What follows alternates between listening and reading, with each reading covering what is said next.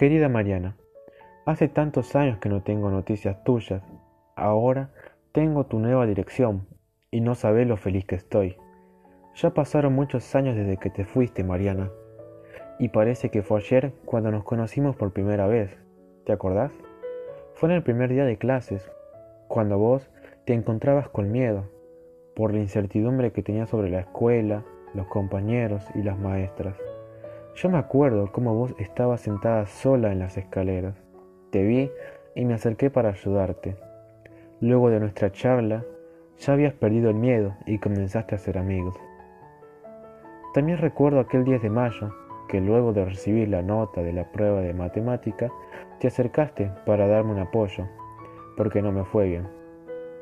Yo te di las gracias y después me preguntaste si quería ser tu amigo y yo sin dudarlo te dije que sí.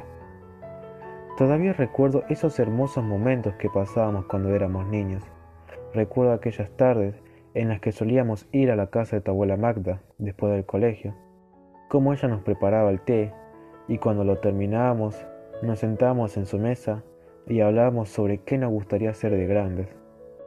Recuerdo como vos, con tanta ilusión, me decías que te gustaría ser una famosa actriz y yo te decía que quería ser un gran escritor. Espero que vos hayas podido lograr tu sueño. Por otro lado, me enteré que estás viviendo en París. Quisiera que me cuentes cómo es la vida allá, cómo te trata la gente, cuáles son sus costumbres.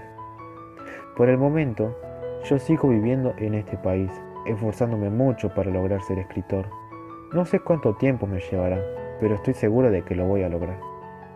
Y una vez que lo logre, podré salir por fin de este país, donde ya uno no puede expresar libremente lo que siente y donde te controlan todo.